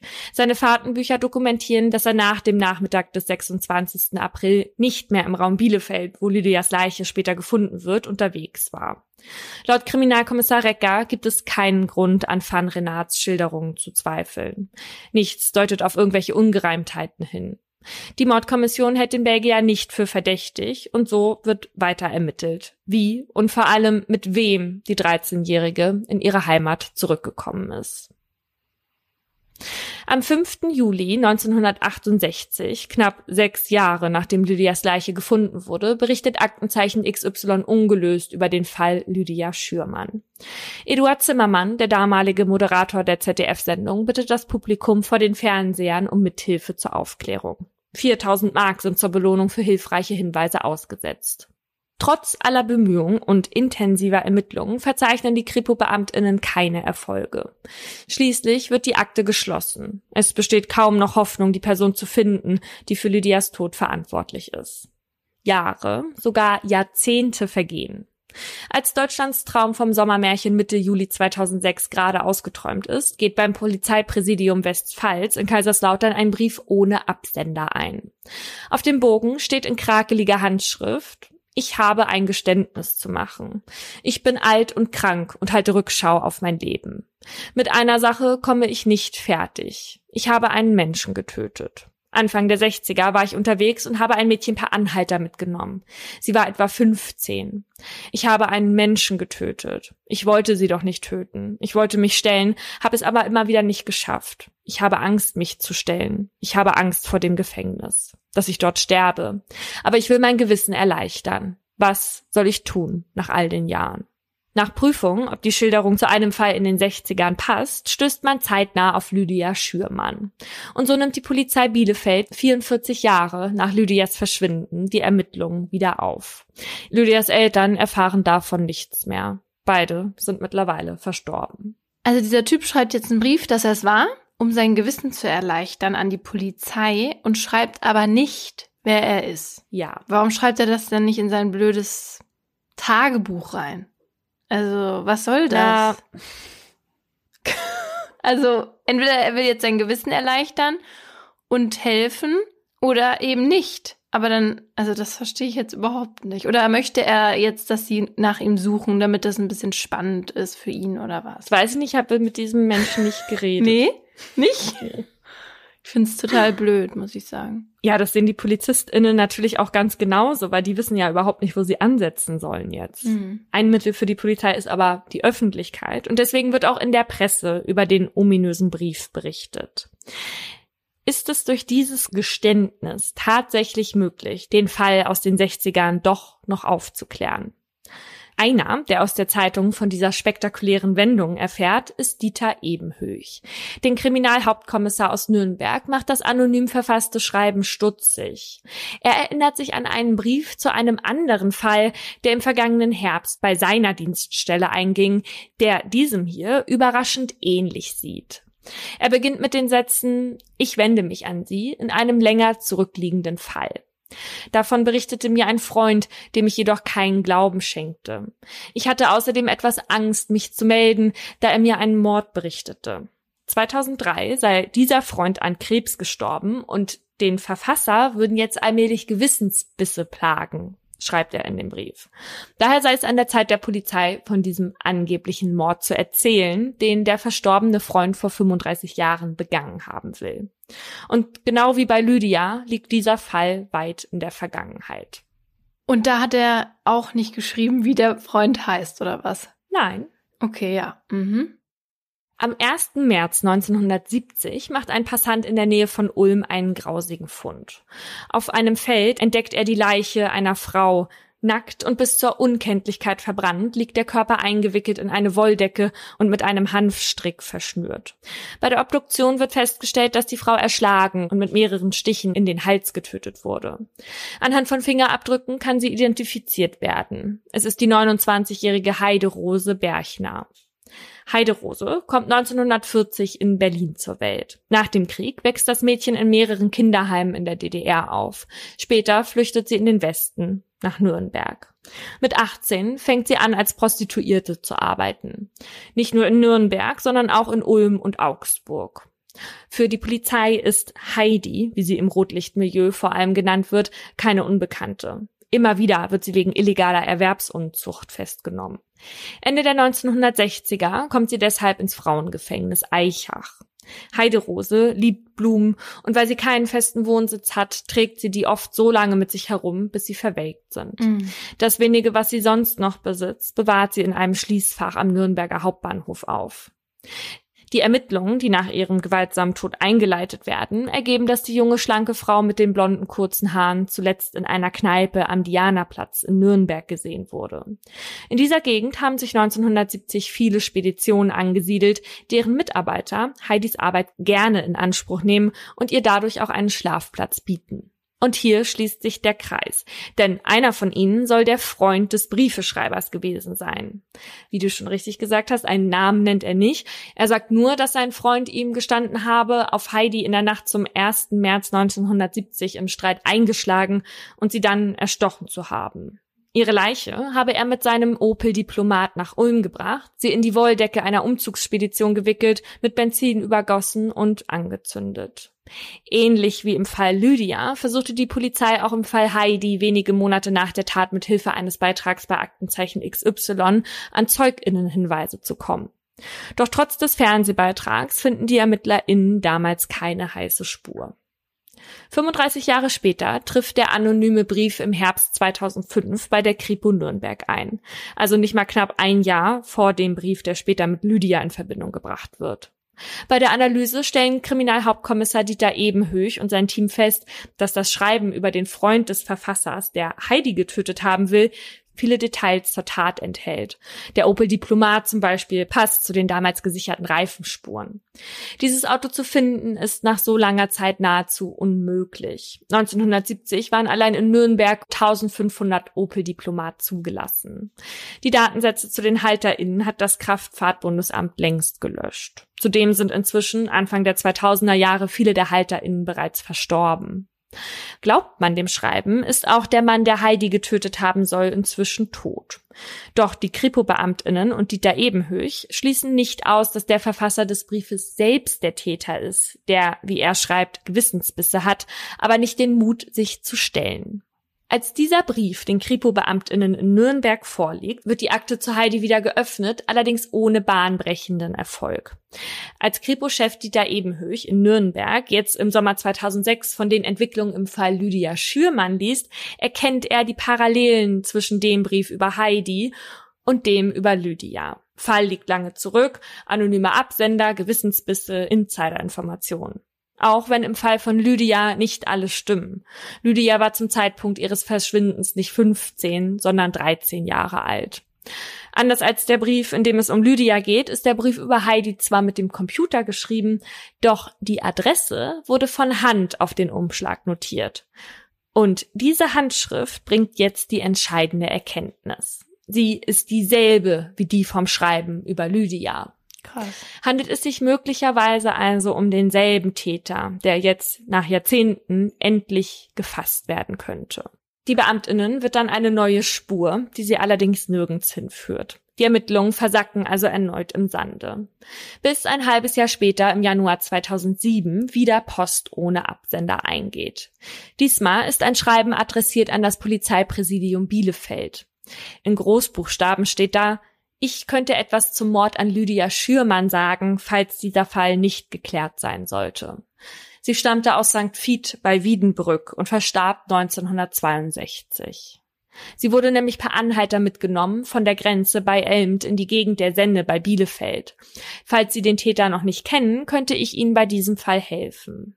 Kann dieser dritte Brief tatsächlich helfen, herauszufinden, was mit Lydia geschehen ist, nachdem sie sich auf zu ihrer Tante gemacht hatte? Die Ermittlerinnen gehen davon aus, dass alle drei Schreiben von derselben Person stammen. DNA-Spuren auf den drei Briefen bestätigen die Vermutung. Derselbe Mann hat alle drei Schriftstücke verfasst. Allerdings gibt es in der Datenbank niemanden, dem diese DNA zugeordnet werden kann. Dafür sorgt kurz darauf, im Juni 2007, ein weiterer Brief für Aufregung.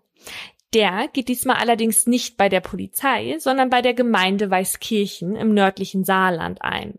Dort wird gerade ein Konzert von Schlagerstar DJ Ötzi geplant. Darauf freuen sich aber offensichtlich nicht alle. Wir wollen den DJ Ötzi hier nicht haben, diesen Nestbeschmutzer.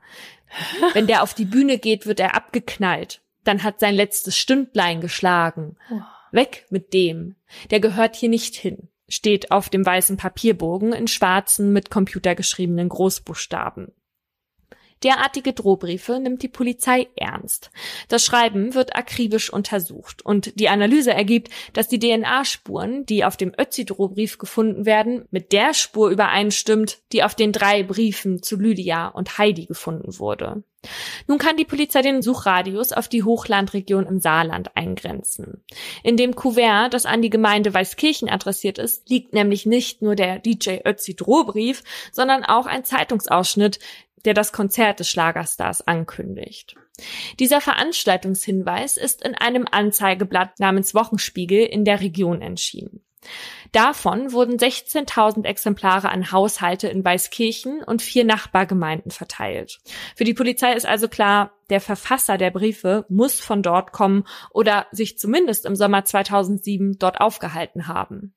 Außerdem ging der Ötzi-Drohbrief, wie die anderen zuvor, an einem Montag ein und er wurde im Briefzentrum 68 in Mannheim abgestempelt. Dort werden auch die Briefe bearbeitet, die am Wochenende im Saarland aufgegeben werden. Diese neuen Erkenntnisse sind für viele der circa 6300 EinwohnerInnen in Weißkirchen ein Schock. Hier, in diesem beschaulichen Kurort mit Kneipanlagen und Drehorgelmuseum, so ein Verbrecherleben? Während die BürgerInnen das kaum fassen können, freuen sich die Ermittelnden über die heiße Spur, die ihnen der Täter sogar selbst gelegt hat. Mit dem Brief, der einer zu viel war. Das Puzzle setzt sich weiter zusammen. In der Gegend um Weißkirchen stehen viele Alten- und Pflegeeinrichtungen. Die Kripo-Beamtinnen vermuten, dass in einem von ihnen die Person lebt, die Lydia und Heidi getötet hat. PsychologInnen, Sprach- und SchriftwissenschaftlerInnen und SoziologInnen analysieren die Briefe und zeichnen ein Bild eines Verfassers. Er ist männlich, wahrscheinlich Deutscher und muss inzwischen mindestens 64 Jahre alt sein, da er schon 1962 Auto fahren konnte. Die ExpertInnen sind auch der Meinung, dass der Mann krank ist, wie er selbst geschrieben hat. Vermutlich hat er bei einer Spedition gearbeitet, war in den 60er und 70er Jahren viel in Deutschland unterwegs und lebte damals einige Zeit in Bielefeld und Nürnberg. 1970 fuhr er vermutlich einen Opel Diplomat. Das legen die Reifenspuren an dem Ort, an dem Heidi gefunden wurde, nahe. Außerdem kannte er das Rotlichtmilieu. Und die Polizei mutmaßt, dass der Mann für weitere Verbrechen verantwortlich sein könnte. Im Raum Nürnberg wurden nämlich zu dieser Zeit, als der Briefeschreiber vermutlich dort gelebt hat, vier weitere Prostituierte getötet. Auch diese Fälle sind bislang nicht aufgeklärt. Dass auch diese Frauen Opfer des Briefeschreibers geworden sind, schließen die ErmittlerInnen nicht aus. Den Charakter des Mannes beschreiben die Ermittelnden als egoistisch. Er gilt als intelligent, selbstgerecht und gefühlskalt. Obwohl er von Gewissensbissen schreibt, findet er keine Worte der Reue oder des Mitleids. Möglicherweise treibt ihn Geltungsdrang dazu, nach so vielen Jahrzehnten diese Briefe zu schreiben, nimmt die Polizei an. Um den mutmaßlichen Täter nun endlich zu finden, richten die Polizeibehörden in Nordrhein-Westfalen, Bayern und dem Saarland eine Ermittlungskommission mit etwa 30 Mitgliedern ein. Kriminalkommissar Ernst Reker, der die Ermittlungen im Fall Lydia in den 60ern leitete, ist nicht mehr Teil davon. Er befindet sich mittlerweile im Ruhestand. Weil die Verbrechen an Lydia und Heidi Jahrzehnte zurückliegen, sitzen an den Schreibtischen nun andere ErmittlerInnen, die die Fälle noch einmal akribisch aufrollen sollen. Parallel dazu werden die BürgerInnen deutschlandweit wieder übers Fernsehen um Hilfe gebeten. Die Berichte zu Lydia, die nach einem Streit von zu Hause abgehauen ist und sich mit ihrer Mutter nie wieder versöhnen konnte, und Heidi gehen bei Aktenzeichen XY nun in Serie. Auch beim Fernsehen hat es einen Stabwechsel gegeben. Diesmal berichtet Moderator Rudi Zerne. Zweimal im August 2007 und im Mai 2008 erzählt ein Ermittler von den Briefen und dass Lydia und Heidi womöglich demselben Täter zum Opfer gefallen sind. Vielleicht erkennt jemand vor dem Bildschirm die Handschrift auf den Briefumschlägen. Die öffentliche Fahndung soll auch dabei helfen, den Briefeschreiber weiter unter Druck zu setzen. Nach der Ausstrahlung der Sendung im Mai 2008 gehen 20 neue Hinweise bei der Ermittlungskommission ein. Der erhoffte Treffer ist nicht dabei. Ein paar Monate später, im Herbst 2008, bereitet die Ermittlungskommission eine Großoffensive vor, um das von der Presse genannte Phantom, das möglicherweise für noch mehr Tötungsdelikte verantwortlich ist, endlich zu schnappen. Zumindest hat der Schreiber in der Zwischenzeit Hinweise dafür in weiteren Briefen geliefert. Darin gesteht er, nicht nur Lydia und Heidi getötet zu haben, sondern noch elf andere Frauen. What? Ja. Ein Massengentest soll den Mann nun endlich überführen. Im Umkreis der Gemeinde Weißkirchen werden 5000 Männer, die älter als 65 sind, um eine Speichelprobe gebeten. Da meldet sich der anonyme Briefeschreiber noch einmal. Es ist inzwischen sein siebter Brief. Er sei gar nicht aus Weißkirchen oder Umgebung, schreibt er, sondern habe absichtlich eine falsche Fährte gelegt. Die ErmittlerInnen glauben ihm nicht. Sie sehen dieses Schreiben als verzweifelten Versuch der Schlinge, die sich immer enger um ihn zieht, zu entkommen. Das will die Polizei auf keinen Fall zulassen. Ihn zu schnappen könnte 13 Verbrechen auf einen Schlag aufklären. Mitte November startet der Massengentest. Wer die Kriterien erfüllt, aber eine Speichelprobe verweigert, wird eingehend befragt. Niemand wird entkommen, machen die Ermittelnden klar. Sollte es nötig sein, werde die Justiz eingeschaltet, um an Proben zu kommen. Die Kripo gibt sich siegessicher. Bis sie den richtigen haben, ist es nur noch eine Frage der Zeit. Aber dann kommt alles ganz anders als geplant.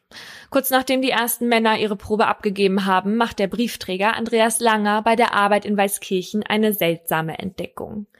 Ihm fällt eine Postkarte vom bayerischen Chiemsee in die Hände. Die Schrift auf der Rückseite kommt ihm irgendwie bekannt vor.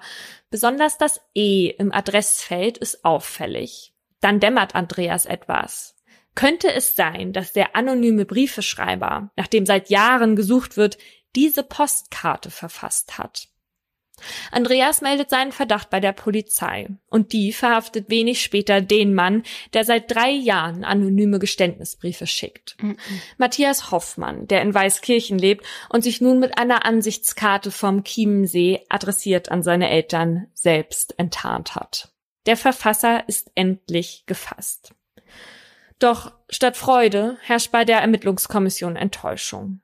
Matthias Hoffmann ist nicht der Mann, der 1962 Lydia und 1970 Heidi getötet hat. Denn Matthias ist 34 Jahre alt und somit damals noch gar nicht geboren.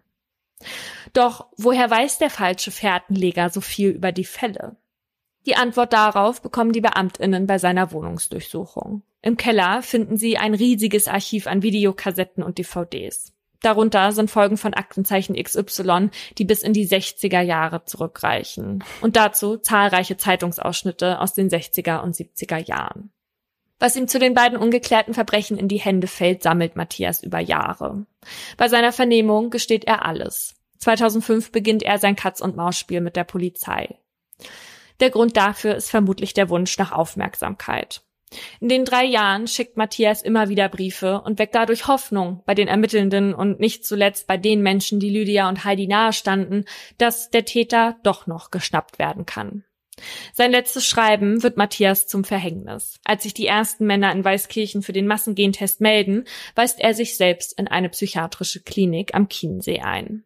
Von dort schickt er seinen Eltern in Weißkirchen eine Karte, die zufällig bei Postbote Andreas und dann bei der Polizei landet. Der möchte gern Mörder aus dem Saarland. Fahndung nach Frauenmörder endet überraschend. Postbote entlarvt den selbsternannten Mörder. So titelt die Presse nur zwei Wochen, nachdem sich die Polizei so sicher war, die beiden Jahrzehnte alten Verbrechen endlich aufzuklären. Die Polizei hatte am Ende zwar den mysteriösen Briefeschreiber mit seinen eigenen Waffen schlagen können, mit denen er sich mit aller Gewalt Aufmerksamkeit beschafft hatte, doch von der Person, die Lydia und Heidi tatsächlich getötet hat, fehlt bis heute jede Spur. Tatsächlich sind die ErmittlerInnen keinen Schritt weitergekommen. Im Gegenteil. Die Fährte, dass es sich bei den beiden Fällen um denselben Täter handeln könnte, existiert nicht mehr. Sie wissen also weniger als zuvor. Und daran hat sich bis heute nichts geändert. Oh mein Gott, wie ich einfach abkotzen würde, wenn ich diese ErmittlerInnen wäre, ja. Wie schlimm ist das denn bitte? Das geht doch gar nicht. Die denken, die sind kurz vor der Lösung, ja, von zwei, vielleicht sogar 13, obwohl da hätte ich dann auch schon irgendwie gedacht, das kann ja nicht, kann ja gar nicht alles stimmen, äh, Verbrechen. Und dann ist es auch nicht mal so, dass die den dann so befragen und es dann rauskommt, sondern dass es einfach so glasklar ist, weil der noch so jung ist, dass das halt nicht war. Mhm. Ich habe mir halt auch gedacht, der hat ja so viel Staatskosten verursacht. Die haben diesen Massengentest da schon angeschoben. Da saßen 30 Mitglieder von der Mordkommission zusammen, die da gebietsübergreifend irgendwie gesucht haben. Und deswegen haben wir auch bei der Pressestelle der Staatsanwaltschaft Saarbrücken gefragt, wie sich das verhält eigentlich, mhm. ob der zur Rechenschaft gezogen werden kann. Allerdings haben wir da nur die Antwort bekommen, dass dazu elektronisch kein zugehöriger Vorgang zu finden ist. Und dann hat die im Haus noch rumgefragt und es konnte sich auch niemand mehr daran erinnern. Okay, also die Staatsanwaltschaft weiß nicht, ob es da noch ein Verfahren gab, offenbar. Nee. das ist ja total, das ist ja total unbefriedigend. Was ich aber auch so krass fand, ist dieser Andreas, der Briefträger. Also erstens mal, dass er das, dass er so genau hinguckt dass er das so erkennen kann, ja. Also muss ich jetzt offenbar davon ausgehen, dass BriefträgerInnen meine Postkarten lesen. Und ähm, also natürlich lesen die die Postkarten, weil die müssen ja lesen, wo die Postkarte hin muss. Ja, klar, das müssen sie schon. Und diese Schrift hat er halt erkannt. Ja, aber ja, man, na, es ging ja um das Adressfeld. Ja, aber ich glaube ehrlich gesagt, dass er sicherlich dann auch das andere alles gelesen hat. Also, er muss ja das Adressfeld lesen und ich glaube nicht, dass die Zeit dafür haben, die restliche Karte noch zu lesen. Andreas hat die Karte gelesen. Andreas hat das Briefgeheimnis. Du schreibst doch sowieso keine Karten. Ich habe noch nie von dir eine Karte bekommen. Also keine Furcht. Naja, ist ja auch egal. Ähm, auf jeden Fall finde ich den Andreas einen krassen Typ, ja. Also, wow, dass er das so erinnern kann, ja, finde ich so krass. Das wäre jetzt aber ein Trugschluss zu glauben, dass jeder Mensch ohne weiteres Handschriften so einfach identifizieren kann. Ja? Mhm. Das zeigt auch eine Studie der Australian Catholic University aus dem Jahr 2002. Dafür haben zehn Personen zwölf Monate lang immer wieder Proben ihrer eigenen Unterschrift abgegeben. Dann mussten 25 Freiwillige versuchen, die Unterschriften von den zehn Personen zu fälschen. Üben konnten die dafür so lange, wie sie wollten. Und zum Schluss sollten sie die zwei Fälschungen abgeben, von denen sie dachten, die seien am besten gelungen. Und dann mussten wiederum 17 ExpertInnen, sogenannte Handschriften-Sachverständige, von Kriminalbehörden aus Australien und Neuseeland die insgesamt 150 Signaturen auf Echtheit analysieren. Dann gab es auch eine Vergleichsgruppe, da bekamen 13 StudentInnen, die halt von so einem Schriftvergleich keine Ahnung hatten, die gleiche Aufgabe. Bei jeder Unterschrift mussten dann die TeilnehmerInnen angeben, ob sie sie für echt oder gefälscht hielten oder ob sie sich nicht sicher waren. Und das Ergebnis war dann, dass die Studierenden bei jeder fünften Unterschrift daneben lagen die Schriftsachverständigen aber nur in jedem zwanzigsten Fall, also nur bei 3,4 Prozent. Krass. Und sie haben halt auch deutlich öfter angegeben, kein endgültiges Urteil fällen zu können. Also die LeihInnen haben wesentlich öfter sich für richtig oder falsch entschieden, obwohl ihnen auch gesagt wurde, dass eine falsche Entscheidung zur Verhaftung einer unschuldigen Person führen könnte. Was auch auffällig war, ist, dass die Handschriften-Sachverständigen vor allem bei den echten Unterschriften unsicher waren. Also die gefälschten haben sie meist auch als gefälscht identifiziert. Und um diese Handschriften-Sachverständigen und wie sie arbeiten, geht's jetzt in meinem Aha. Benedikt Armbruster ist einer von 55 Menschen in Deutschland, Österreich und der Schweiz, die als Handschriften-Sachverständige, auch SchriftgutachterInnen genannt, arbeiten. Die alle haben zuvor eine dreijährige Ausbildung beim Kriminaltechnischen Institut der Landeskriminalämter oder beim Bundeskriminalamt durchlaufen. Und die meisten von ihnen, die arbeiten auch noch bei Behörden. Aber so etwa 20 sind freiberuflich tätig und meist durch die IHK öffentlich bestellt und vereidigt. Benedikt Armbruster ist einer von ihnen. Vorher hat er mehrere Jahre für das LKA Hessen gearbeitet. Und er hat uns erzählt, welche Rolle das Thema Handschrift heute noch spielt. Die Handschrift hat im Alltag nach wie vor einen hohen Stellenwert. Und gerade im Rechtsverkehr ist die Unterschrift nicht wegzudenken. Natürlich ändert sich durch die Digitalisierung möglicherweise das Medium, Zum Beispiel Unterschriftentablets werden zunehmend eine Rolle spielen. Elektronisch erfasste Unterschrift liegen dann nicht mehr in Papierform vor, sondern müssen digital ausgewertet werden, sodass man künftig verstärkt mit IT-Experten zusammenarbeiten wird. Aber auch Drohschreiben oder Erpresserschreiben werden immer noch häufig von Hand geschrieben. Handschrift ist ja immer etwas Persönliches. Es wirkt auf den Empfänger persönlicher und emotionaler. Der psychische Druck ist höher. Es ängstigt einen mehr, wenn man ein handschriftliches Schreiben bekommt.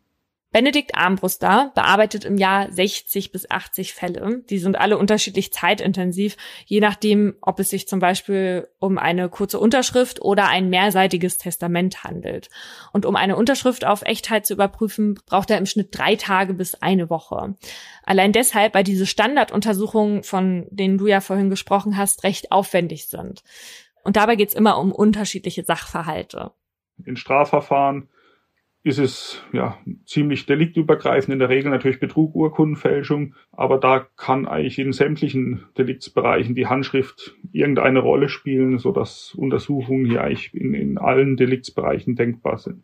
Wenn Benedikt Armbruster alle Untersuchungen durchgeführt hat, dann erstellt er ein Gutachten, an dessen Ende er schließlich zu einem Ergebnis kommt. Und die sind aber immer Wahrscheinlichkeitsgrade. Also das Ergebnis heißt dann, mit an Sicherheit grenzender Wahrscheinlichkeit ist Person X der Verfasser oder die Verfasserin dieser Unterschrift oder dieses Textes. Oder halt eben andersrum, also kann mit an Sicherheit grenzender Wahrscheinlichkeit ausgeschlossen werden.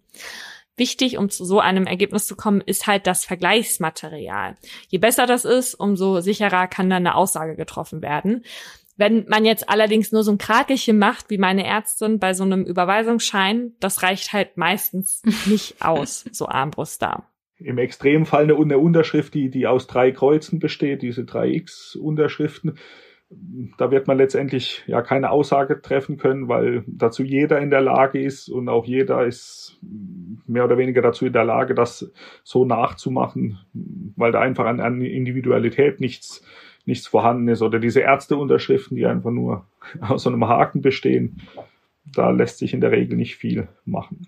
Wenn einem aber als Vergleichsmaterial viele Texte mit vielen Buchstaben zur Verfügung stehen, dann haben die GutachterInnen eine gute Ausgangslage, um sich ein Urteil zu bilden. Aber auch bei vielen Zeichen kann das in Zukunft Probleme geben. Und zwar dann, wenn Computer oder Roboter anfangen, so wie wir zu schreiben.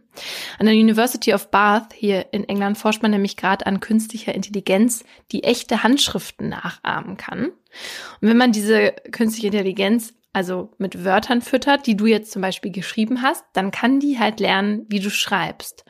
Und die lernt nicht nur die einzelnen Buchstaben, sondern auch die Verbindungen dazwischen. Das Programm kann also deinen ganzen Schreibfluss nachahmen und dann eigenständig in deine Handschrift schreiben. Wie creepy ist das? Und natürlich könnte dieses System dann theoretisch auch deine Handschrift mit krimineller Absicht fälschen. Schriftsachverständige wie unser Experte Benedikt Armbruster kennen solche Probleme natürlich, die durch künstliche Intelligenz aufkommen können. Aber er sagt auch, dass solch eine KI-Handschrift dann ja nur digital vorliegt. Und es wäre ja zumindest heute noch so, dass im Rechtsverkehr, also auf wichtigen Dokumenten etc., die Originalunterschrift zählt. Aber ich meine, hier in London habe ich meinen Mietvertrag 2018 elektronisch unterschrieben und zwar nur mit meinen Initialen was ich damals schon sehr befremdlich fand, aber was halt alles elektronisch war. Ja, und ich denke mir halt auch so, am Ende ist das ja nur eine Frage der Zeit, bis das alles digital geht. Also als ob wir in 20 Jahren noch so viel auf Papier unterschreiben. Ja, glaube ich nicht. Nee, glaube ich auch nicht. Bei der Überführung von StraftäterInnen hat man früher noch zu anderen Analysen bezüglich des geschriebenen Worts gegriffen, und zwar zur Graphologie. Die besagt, dass man aus der Handschrift die Persönlichkeit des Verfassers beziehungsweise der Verfasserin ablesen kann, also welche Charaktereigenschaften die Person hat und wie es um ihre Psyche bestellt ist. Graphologie wird manchmal fälschlicherweise mit dem forensischen Schriftvergleich gleichgesetzt, aber das sind zwei völlig unabhängige Sachen, und außer dass man bei beiden die Handschrift untersucht, haben die auch eigentlich nichts gemein. Die Graphologie ist außerdem halt auch gar nicht wissenschaftlich belegt. Schon alleine, weil man seine Handschrift ja auch selber verstellen kann und die sich dann auch über die Jahre durch das Alter oder eine Krankheit verändern kann. In der Polizeihistorischen Sammlung Dresden gibt es aus dem frühen 20. Jahrhundert verschiedene Lehrtafeln zum Thema Handschrift. Und unter dem Titel Die Handschrift als Spiegelbild kriminogener Disposition sollten PolizistInnen damals lernen, welche Zusammenhänge es zwischen Handschrift und Verbrechen gibt. Also auf so einer Tafel hat man zum Beispiel Schriftbilder von Nichtkriminellen und Schriftproben von VerbrecherInnen gegenübergestellt. Und da hat man dann unterschieden, MörderInnen schreiben anders als DiebInnen und BetrügerInnen schreiben dann auch nochmal wieder anders. Ja, die äh, BetrügerInnen, die machen immer ein Herz aufs I. Ja. Mhm. Das ist alles natürlich Quatsch. Wir wissen, es gab in der Kriminologie früher allerhand Blödsinn. Es mhm. gibt ja auch diese Phrenologie, also diese sogenannte Schädellehre, da hat man ja früher auch gedacht, dass man anhand der Form des Schädels irgendwelche Charaktereigenschaften oder Veranlagungen erkennen kann. Ja, und so ähnlich ist das hier mit dieser Schrift auch. Ja, die Handschrift kann auf jeden Fall nichts über die Psyche aussagen, aber sie kann doch so ein paar Infos auf jeden Fall liefern. Zum Beispiel, wie alt die Person ungefähr ist, wo sie herkommt und welchen Bildungshintergrund sie hat. Das finden die ExpertInnen dann über sprachliche Merkmale heraus, wie zum Beispiel den Schreibstil oder mögliche Fehler halt bei Rechtschreibung oder Grammatik. Je nachdem, welcher Wortschatz auch verwendet wird, lassen sich auch Rückschlüsse auf Beruf oder Hobbys ziehen. Also wer zum Beispiel Thorax sagt statt Brustkorb, der könnte irgendwo im medizinischen Bereich arbeiten. Wer in Berlin in Anführungsstrichen wohnhaft ist, statt dort wohnt, der klingt dann auch eher nach einem Beamten oder nach einer Beamtin. Aufschlussreich sind aber auch Wörter, die aus einem Dialekt oder einer anderen Sprache stammen. Und das finde ich wirklich irre. Also wie unterschiedlich man auch von Bundesland zu Bundesland Wörter benutzt. Also ganz normale mhm. Wörter, jetzt nicht so wie cringe oder so, ja. Weil als ich nach Bayern zum Studieren gegangen bin, da habe ich zum Beispiel gelernt, dass man da eher statt gehen laufen benutzt. Also die sagen immer laufen, wenn die gehen meinen. Also wenn die sagen, ich, ich gehe jetzt mal kurz in die Bib, dann sagen die, ich laufe mal kurz in die Bib, obwohl die gar nicht wirklich laufen. Die gehen dann. Gibt's ja nicht. Ja, ist einfach eine Lüge. Das ist ja auch so mit diesem, ähm, was ich früher auch immer gesagt habe. Und offenbar ist es auch so ein norddeutsches Ding, dass man sagt, ich möchte nicht, dass du mich anfasst. Ja. Statt anfasst. Ja. Es war mir nicht klar vorher, dass es anfasst heißt. Ja, und mein Mitbewohner in Berlin, der hat immer zu saufen ballern gesagt. Und das kenne ich tatsächlich als etwas ganz anderes. Ach so. Okay. Durch so eine Vergleiche von Wörtern können tatsächlich auch immer mal wieder Verbrechen aufgeklärt werden. 2011 gab es ja diesen drohenden Anschlag auf den Signal Iduna Park, also das Fußballstadion von Borussia Dortmund. Da hatte halt ein Unbekannter per Mail gedroht, dort Sprengstoff zu zünden. Und gleichzeitig gingen in der deutschen Botschaft von Islamabad Mails ein, die andeuteten, dass der ebenfalls anonyme Schreiber Hinweise zu diesem Anschlag habe. Das Bundeskriminalamt hat dann die Ermittlungen aufgenommen und die E-Mails dann unter anderem von SprachforensikerInnen analysieren lassen. Und die Texte wurden auch mit der nationalen Tatschreibensammlung abgeglichen. Diese Datenbank wurde in den 80ern angelegt und hält inzwischen rund 60.000 Texte. Und bei diesem Abgleich stellte sich dann heraus, dass der Schreiber, der die Mails nach Islamabad geschickt hatte, derselbe ist wie der Mann, der auch die Mails über die Sprengsätze geschrieben hatte und die Sprengsätze auch gelegt hatte. Und der Vergleich hat noch was aufgedeckt. Der Verfasser bedrohte nämlich nicht nur den BVB, sondern ist auch noch für eine weitere bis dahin ungeklärte Straftat verantwortlich. Und zwar hatte er ein Jahr zuvor, also 2010, die Drogeriekette DM erpresst, indem er immer wieder angekündigt hatte, auf Filialen Anschläge mit Sprengstoff und Chemikalien zu verüben oder halt Lebensmittel zu vergiften. Monatelang hat er so versucht, von DM 2,5 Millionen Euro zu erpressen. Durch diesen Tonfall in dem Schreiben kamen die SprachforensikerInnen dann schließlich darauf, dass hinter dem DM-Erpresserbriefen und diesen E-Mails über den BVB-Attentat dieselbe Person steckte. Aber warum wir ja überhaupt nur auf dieses Oberthema gekommen sind, das hat ja mit einem anderen Verbrecher zu tun, und zwar einem der größten Verbrecher der Weltgeschichte, der auch durch forensischen Schriftvergleich überführt wurde, und zwar SS-Reichsführer Heinrich Himmler, also einer der Hauptverantwortlichen für den Holocaust. Der wollte, um seiner Bestrafung zu entkommen, nach dem Krieg untertauchen und aus Deutschland fliehen. Und dazu hatte der sich als einfacher Soldat verkleidet und war mit gefälschten Papieren unterwegs. An der Grenze wurde der dann von britischen Soldaten aufgehalten, unter anderem von Grenville Greyer aus Birmingham. Der war misstrauisch, weil der Mann nicht wirklich zu den anderen Soldaten passte und auf dem Ausweis von Himmler, der sich da als Heinrich Hitzinger ausgegeben hat, ein Stempel drauf war, der auf die SS-Mitgliedschaft hinwies. Himmler musste dann den Satz ich muss das Reinigungsgerät mitbringen, 34 Mal aufschreiben und durch seine Schrift identifizierten ihn die Soldaten schließlich mit Hilfe eines Schriftvergleichs zweifelsfrei als Heinrich Himmler. Also sie hatten ihn angefasst. Aber leider hat der Mann sich dann ja trotzdem seiner Strafe entziehen können, weil er sich einen Tag später suizidiert hatte. Aber dieser Zettel, mit dem Himmler überführt worden ist, der wurde im März dieses Jahres hier in England, in der Nähe von Birmingham, bei einer Auktion versteigert. Die Verwandten von Grenville Greyer, also diesem Soldaten, der den Himmler überprüft hatte, die hatten diesen Zettel nämlich in seinem Nachlass gefunden. Und am Ende wird dieser Zettel zusammen mit Himmlers Waschtasche und so einer Medaille für 4200 Pfund versteigert, also für knapp 5000 Euro. Das finde ich irgendwie komisch. Warum stellt man das nicht in irgend so ein Mahnmuseum aus? Hat das jemand zu Hause? Die Waschtasche. Finde ich ganz, weiß ich nicht, finde ich auch ganz geschmacklos, so eine Versteigerung. Ich weiß noch, in München wurde 2016 auch mal so eine Nazi, also so eine Nazi-Versteigerung geführt gemacht. Und da konnte man unter anderem die Unterhose von Hermann Göring ersteigern. Und jemand Ernst. hat die tatsächlich für 3000 Euro ersteigert. Eine Unterhose? Ja. Nee, das finde ich überhaupt nicht gut. Nee. Ey, und dann, also ich meine, wir hatten ja schon Probleme bei so ein paar Mörderbilliger-Sachen, ja. Ne? Also wo man so Sachen von SerienmörderInnen kauft, weil man Kunst, die Kunst toll findet oder irgendwie was von denen besitzen möchte. Aber das hier wo es dann wirklich historisch ja auch noch so eine Komponente gibt, das finde ich wirklich echt fragwürdig. Ja.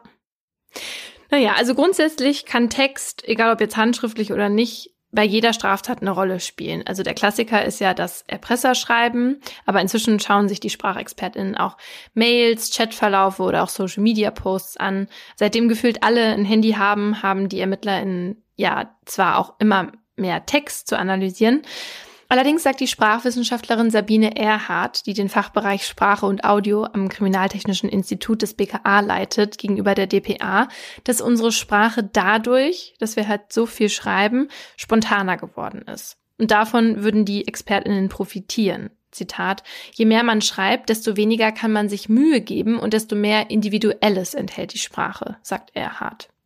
Und natürlich gehören zu der Analyse der Texte auch Emojis ich meine, wenn wir jetzt deine und meine letzten fünf Emojis posten würden, ne? ohne zu sagen, welche zu wem gehören, dann wüssten ja sicherlich auch alle, welche deine sind und welche meine sind.